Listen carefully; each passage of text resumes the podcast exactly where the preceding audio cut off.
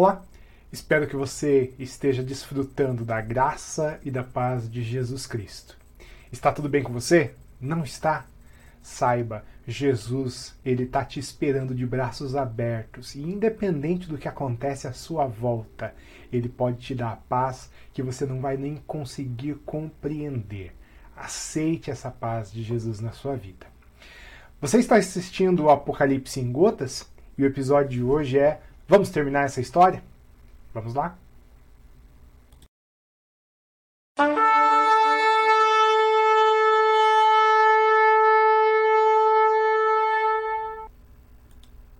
Bom, eu espero sinceramente que você esteja aproveitando do Apocalipse em Gotas e nós vamos avançando aqui muito devagarinho, é, aprendendo um pouco de história, porque isso é muito importante. Espero que você já tenha percebido isso também, a importância de estudar um pouco da história da igreja para nós é, olharmos para o futuro. Se você tem dúvidas, você pode nos mandar aí via WhatsApp, você pode nos mandar pelas redes sociais, pelo Facebook, pelo YouTube, né? Você pode fazer comentários ali nos vídeos. Eu espero que isso tudo esteja sendo bem útil para você. Bom, nos episódios anteriores nós falamos do início da criação, a história e trajetória do povo da Bíblia, nós falamos da história da igreja e ali o princípio da história da igreja, e hoje nós vamos tentar contar o final dessa história, e literalmente o final, tá bom? Nós vamos continuar aqui até chegar ali é, nos dias atuais. O que eu acho que já estamos chegando no fim da história do mundo como um todo. Isso não é para te assustar, mas isso é para te preparar. Eba! Hoje a gente vai começar a falar um pouco mais sobre o fim dos tempos. Não é aquilo tudo ainda, a gente tem muita coisa pela frente, mas eu espero que você aproveite bastante. Bom, sem mais delongas, vamos lá. Nós falamos na semana passada sobre a reforma protestante e o início dessa é, reforma religiosa. Mas não foi apenas uma reforma religiosa, muito pelo contrário. Ela também foi uma reforma política. Ela mudou o cenário é, da Europa, ela mudou o cenário do mundo como um todo. Naquele tempo, os a, América estava no comecinho ali da civilização europeia e invadir as Américas então, estava mudando todo o sistema do mundo. Lógico que afetou todas as áreas. Vamos a alguns pontos principais, a gente não vai se concentrar muito aqui no protestantismo, nas teologias produzidas naquela época, mas a gente só vai dar uma pincelada rápida nos movimentos protestantes aqui que deram início àquilo que nós chamamos de igreja evangélica, tá bom? Martinho Lutero, em 1517, ele dá início, dá o pontapé inicial ali na reforma protestante e dá início na igreja reformada da Alemanha.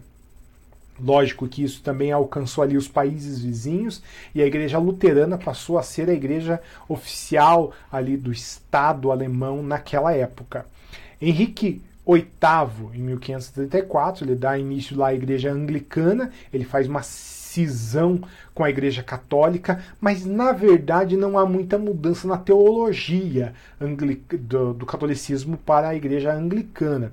Tanto que alguns chamam de anglo-católica, porque tem essa conotação ainda de igreja muito próximo ao catolicismo e, e houve inclusive uma, uma reaproximação aí em 2011 alguma reaproximação da igreja é, inglesa à igreja católica apostólica romana.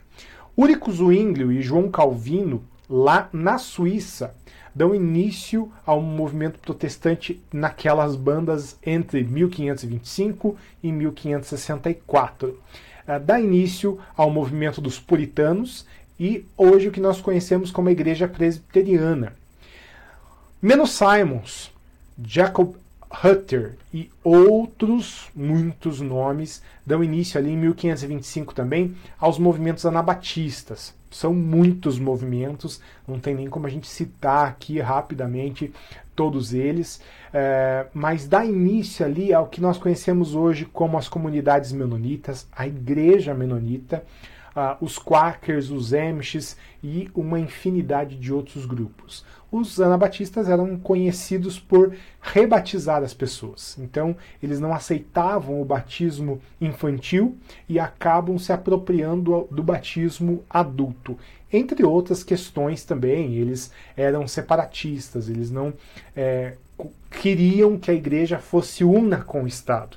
Na verdade, eles queriam uma separação entre igreja e Estado. Desse ponto de vista, os batistas atuais, eles também aprenderam bastante com esses movimentos ali. Foram influenciados por puritanos, foram influenciados também por é, anabatistas. A partir desses movimentos, a igreja como um todo, e aqui nós estamos estamos falando de igreja universal, não aquela denominação. Nós estamos falando aqui de uma igreja que é única. É uma igreja que foi plantada por Jesus e independente dos seus braços, independente da sua origem étnica, da, da raça, independente da cor, independente de outras é, questões culturais, a igreja ela é única desde a plantação por Jesus Cristo. A Igreja Universal, ela compreende todas as igrejas de todas as épocas. E isso com Jesus até quando ele voltar e arrebatar, levar embora a sua igreja para os céus. Nós estamos falando desta igreja. E aí eu não vou nem dizer se é a igreja A, se é a igreja B, se é a igreja C, porque é a igreja. É o conjunto de regenerados por Jesus Cristo. Bom, Diferente do que estava acontecendo no catolicismo medieval, agora o, o protestantismo ele vem com uma nova levada. O clero e, o le, e os leigos eles se misturam. Já não tem mais aquela separação tão forte entre o clero e o laicato, como se chamava, os leigos. É, por causa da teologia protestante, a Igreja Católica ela passou a tomar algumas medidas para dar uma abertura ali à, à, sua teologia. Não foi muito rápido, como foi no caso do protestantismo. O protestantismo mudou da água para o vinho. Essa questão por exemplo, ah, do envolvimento dos leigos no serviço, na liturgia dos cultos e tudo mais. Inclusive, as traduções bíblicas. Foi, foi nesse momento que aconteceu o boom das grandes traduções para as línguas vernaculares, como se chama na teologia, né? ou seja, a língua do povão. Inglês, alemão, francês. A Bíblia passou a ser traduzida de forma é, muito rápida para as línguas maternas do povo daquela época. No catolicismo isso aconteceu em 1965, de forma massiva assim, né? Até 1965, com o Concílio Vaticano II, a língua para se traduzir a Bíblia, para se ter a Bíblia, era o latim. As missas eram em latim. Enquanto a Igreja Católica Romana e a Igreja Católica Ortodoxa elas continuavam com seus ritos desenvolvidos lá na, na, na Idade Média, da mesma forma, com a, a mesma linguagem e tudo mais, os protestantes eles foram levando a a, o evangelho para todas as culturas, e independente da cultura, só eles levavam a fé em Jesus Cristo, e isso, nesse ponto de vista, foi muito bom o movimento protestante, porque levou o evangelho de fato às pessoas, a, a todas as línguas. Né? É, claro que não chegou com tamanha velocidade assim, mas foi muito maior do que até então. No Brasil, por exemplo, a igreja protestante ela é instituída para brasileiros só no finalzinho do século XIX, 1860 aproximadamente. O primeiro pastor brasileiro foi é, José Manuel. Ele foi um ex-padre e se consag foi consagrado pastor em 1865 numa igreja presbiteriana. No ano de 1901, nos Estados Unidos, ao início uma nova eh, revolução religiosa. É, no meio daqueles cristãos, houve um boom, algo sobrenatural. Hum, podemos dizer que sim. Dá início ao pentecostalismo. Em muitas igrejas foram surgindo os movimentos de oração, é, reuniões em que algo extraordinário acontecia. Por exemplo, é, eventos em que as pessoas tinham êxtases. e havia uma certa manifestação que as pessoas não entendiam muito bem lá no começo e uma das coisas, por exemplo, um, um, dos sinais que se via muito naquele tempo era o falar em línguas estranhas. Visões, sonhos, profecias. E esse movimento ele varreu os Estados Unidos, ele chegou no mundo inteiro, inclusive aqui no Brasil, na Coreia e na China. Veja só, enquanto o movimento de reforma da igreja ele avançou, agora o, o, o pentecostalismo ele vira uma verdadeira bomba. Ele exporta missionários para o mundo todo. Não que as igrejas não pentecostais não tivessem feito isso até então, muito pelo contrário. Aqui no Brasil, os primeiros movimentos foram justamente os movimentos das igrejas que nós chamamos de igrejas históricas, como os presbiterianos, batistas, metodistas e assim por diante. Mas nesse tempo também começou algo fenomenal que é esse movimento da igreja pentecostal. A partir daí, muitas igrejas começaram a nascer é, na velocidade que a gente não consegue nem acompanhar muito bem. A, velocidade era tamanha que nem se conseguia preparar obreiros para atender a grande demanda. É, e lógico, no movimento pentecostal havia em algumas denominações até uma certa aversão à preparação nas academias, nos seminários, né? Isso também foi algo meio ruim nesse processo. Então, muitos pastores leigos, leigos começaram a surgir. Como nem tudo são rosa, a partir do movimento pentecostal, muitas distorções também aconteceram, ao ponto que heresias é, foram geradas nesse tempo que chegam até os nossos dias. Denominações foram surgindo assim do dia para a noite e pessoas se dividiam nas igrejas e houve um movimento que também não foi tão bom assim, que foram aqueles movimentos de quebras de igrejas por causa de princípios é, ideológicos, teológicos e assim por diante. Mas isso também faz parte da igreja. A igreja ela é assim desde sempre. Essas cismas, essas divisões aconteceram desde o princípio. Óbvio que há algo de sobrenatural nisso também. Eu sempre costumo dizer o seguinte: que se lá com Pedro, eh, Paulo, Barnabé, e os primeiros grandes evangelistas daquela época não, se não tivessem se dividido também, obviamente o movimento de evangelismo da Europa não tinha acontecido na velocidade que aconteceu. Pense comigo, se Paulo e Barnabé continuassem juntos para sempre até o fim, será que eles teriam a mesma velocidade de crescimento? A igreja teria a mesma velocidade de crescimento? Acredito que não. Quando Paulo pega Silas e vai para um canto, Barnabé pega é, João Marcos e vai para o outro, o alcance é muito maior. Então pensa comigo, esse movimento, esses movimentos também na história da igreja, de certa forma foram sim positivos para que a verdadeira igreja de Cristo também crescesse. Bom, como eu disse, nem tudo são rosas. Obviamente, surgiram é, denominações complicadas nesse meio tempo, é, com muitas heresias, coisas berrantes, gritantes, terríveis que invadiram o meio evangélico. Obviamente, nem tudo foi tão bom. Bom, a, a, terceira onda do pentecostalismo, que a primeira onda foi aquele boom inicial lá, começou lá na Rua Azusa, lá nos Estados Unidos. Há muitos livros contando essa história. É uma história muito legal mesmo, de fato. A segunda onda do, do pentecostalismo foi a onda missionária, aquele envio de missionários para o mundo todo. E a terceira onda do, do pentecostalismo, aí já começa a ficar um pouco mais complicado porque alguns espertalhões se apropriaram daquele movimento e começaram a utilizar o pentecostalismo como uma ferramenta de enriquecimento. Isso acontece com a fé, isso sempre aconteceu. Obviamente, não foi o último movimento e também nós teremos muitos outros aí pela frente. Isso tudo começou lá na década de 50 e aqui no Brasil chegou lá pela década de 70, 80.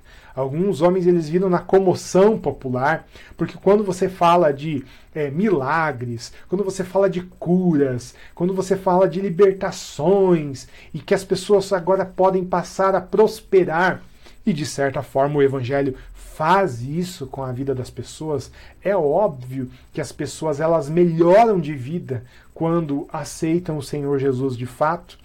Então, nesse meio tempo ali, algumas pessoas começaram a se apropriar desses milagres e curas e tantas outras coisas que aconteciam no meio do povo de Deus e geraram movimentos, aquilo que é conhecido como movimento neopentecostal, onde o forte mesmo é cura, milagre, prosperidade. A palavra ali é prosperidade. Aquilo que foi conhecido como teologia da prosperidade, ali na década de 80, aqui no Brasil, né, quando foi fortalecido demais, e 90, Aí foi o boom das igrejas neopentecostais com essa teologia da prosperidade. Isso tudo não foi, obviamente, uma invenção brasileira. Na verdade, se aprendeu muito com revistas e televisão. A televisão foi uma fábrica de pregadores desse nível e desse estilo, né? Aqui cabe uma ressalva que a Bíblia fala é, de prosperidade, sim. A Bíblia fala de cura, sim. A Bíblia fala de tudo isso. Mas nós devemos tomar um certo cuidado porque muitos falsos profetas surgiram por aí. E aí a gente tem que pensar que o apóstolo João ele fala do espírito do anticristo. Veja só, a gente precisa tomar cuidado com o espírito do anticristo. O apóstolo João fala lá em 1 João capítulo 4 ele vai dizer que o movimento, o, o espírito do anticristo já está aqui no mundo. Bom, se ele estava falando isso no primeiro século, quanto mais nos nossos dias. Só está esperando para tomar posse ali de um ser humano para é, cumprir os seus planos ali maquiavélicos para uh, combater a fé cristã de fato. Bom, o pior no movimento pentecostal ou neopentecostal ainda estava por vir, que era o sincretismo com o espiritismo, religiões de matrizes africanas, e aí traz a evidência do diabo para o meio do culto. É isso mesmo. O exorcismo passa a ser parte do culto. Não que eu esteja dizendo que nós não devemos expulsar demônio, muito pelo contrário. Isso faz parte da vocação da igreja. Expulsar demônios, sim. Mas agora o demônio faz parte do culto. Você traz para fazer entrevista, você traz ele no meio do culto, da celebração, para fazer notória a presença dele ali, quando o centro devia ser o Senhor Jesus isso começa a perder o controle e a coisa vai ficando cada vez mais feia aí pela frente. Ainda não acabou. Eu queria dizer que esse foi o fim, mas não. Ainda tem muita coisa pela frente, muitas coisas aconteceram piores, mas algumas distorções ainda eh, são terríveis, como a venda de objetos, é, a celebração de objetos e traz o seu objeto aqui que nós vamos, é, vai ser um marco na sua vida, enfim. Bom, o movimento pentecostal ele foi uma grande bênção na vida da igreja, porque trouxe um, um, um, um, vento que insuflou o pulmão da igreja e, de certa forma, toda a igreja foi influenciada por isso. Muito do que nós vemos hoje nos nossos cultos, independente da denominação, é, foi muita influência dos pentecostais. Foi uma grande bênção. Mas, por outro lado, como tudo, Satanás se utiliza da própria igreja para criar ferramentas para destruí-la. Obviamente ele não vai conseguir, porque a Bíblia diz que as portas do inferno não podem resistir à igreja. A igreja vai continuar avançando e tirando gente de lá de dentro do inferno. Mas que atrapalha bastante, isso atrapalha. Bom, nesse é, meio tempo, o resultado foi catastrófico. Catastrófico. Veja só. De um lado, o pentecostalismo, crescendo e aí indo para uma banda meio complicada que é o neopentecostalismo. A igreja que se intitula Igreja Histórica, Igreja Protestante, aquelas igrejas bem antigas, com a sua matriz teológica bem firmada, bem fundamentada na palavra de Deus, criou um movimento de repelir o pentecostalismo. E aí criou uma guerra dentro da igreja que foi um novo cisma. Pentecostais para um lado, históricos para o outro. E aí, pentecostais versus tradicionais. Teve muita gente que ficou pelo meio do caminho e não foi nem para um lado nem para o outro, e isso criou um movimento que hoje nós conhecemos como os desigrejados pessoas que se ofenderam, que se magoaram, pessoas que ficaram no meio do tiro ali, no meio do fogo cruzado entre os pentecostais tradicionais. Ora é isso, ora é aquilo, e aí aquela guerra toda gerou mortos e feridos para todos os lados. Esse movimento dos desigrejados é a igreja, segundo alguns especialistas, a igreja que mais cresce no mundo. Pessoas que já não querem mais saber de igreja nenhuma. Pastores, líderes, eles têm pregado hoje, inclusive, que se frustraram com denominações, com é, grupos e com é, ordens de pastores e tudo mais, e agora então vai para sua casa e celebre Jesus com a sua família. Você não precisa da igreja. Ora, isso é muito complicado, isso é muito terrível, porque está gerando uma geração aí terrível de crentes que na verdade são evangélicos não praticantes e crentes que odeiam a igreja. Dois movimentos terríveis. E também tem aqueles que não querem saber de nada, só querem saber é, de Deus e olha lá. Mas esse saber de Deus não é bem assim. A Bíblia vai nos dizer que se nós queremos comunhão com Deus, nós também precisamos de comunhão uns com os outros. Igreja é isso.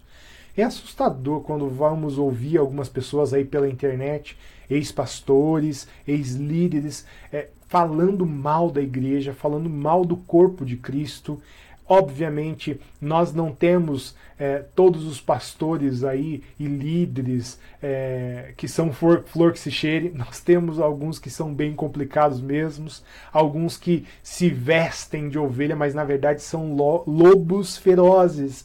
Só que isso não é de hoje. Jesus disse que isso ia acontecer. E isso começou lá no primeiro século. Isso não é privilégio da igreja de hoje. Veja bem, o que eu estou querendo dizer é o seguinte: nós, igreja do Senhor Jesus, nós precisamos manter a comunhão. E eu não estou falando de templo, eu não estou falando que você tem que é, estar vinculado a um templo, não. Eu estou falando que você deve estar vinculado ao corpo de Cristo é igreja. Bom, o resultado de toda essa história aí é uma igreja cheia de dores, é uma igreja que está aberta e muito aberta ao anticristo, ao espírito do anticristo quando o anticristo surgir, ele vai unificar todo esse povo que está aí perdido de um lado, perdido de outro, perdido no meio da teologia, perdido no meio dos falsos profetas, e aí vai ser um prato cheio. Pois é. O anticristo é o fruto do mover das trevas. É o fruto de um espírito maligno que o apóstolo João fala em 1 João, capítulo 4, versículo 3. A palavra nos diz que as portas do inferno não podem prevalecer contra a igreja. A igreja vai continuar avançando. E por isso eu quero te incentivar a estudar um pouco mais, a crer mais, a buscar mais conhecimento da palavra de Deus e entender também que essa história da igreja é importante nós conhecermos da mesma forma. Só tem um problema nós não podemos avançar muito, nós não podemos continuar aqui contando essa história, porque nós precisamos guardar um pouquinho aí para frente. Nos próximos episódios, nós vamos continuar falando da igreja, nós vamos agora fazer a interpretação do primeiro capítulo de Apocalipse, que a gente vai ver muitos, muitos símbolos ali que vão nos ajudar a também a entender o restante aí da história da igreja, porque tá ali no próprio livro de Apocalipse, tá bom? Eu quero que você acompanhe muito pausadamente, vai lendo, ó, lição de casa. Leia o primeiro capítulo de Apocalipse, tenta ali entender por você mesmo aquilo que está ali no primeiro capítulo, tá bom? E aguarde que a semana que vem a gente vai falar bastante sobre isso. Depois a gente vai avançar para a história da igreja, mas agora na perspectiva do próprio Apocalipse. A partir do capítulo 2 nós vemos sete igrejas.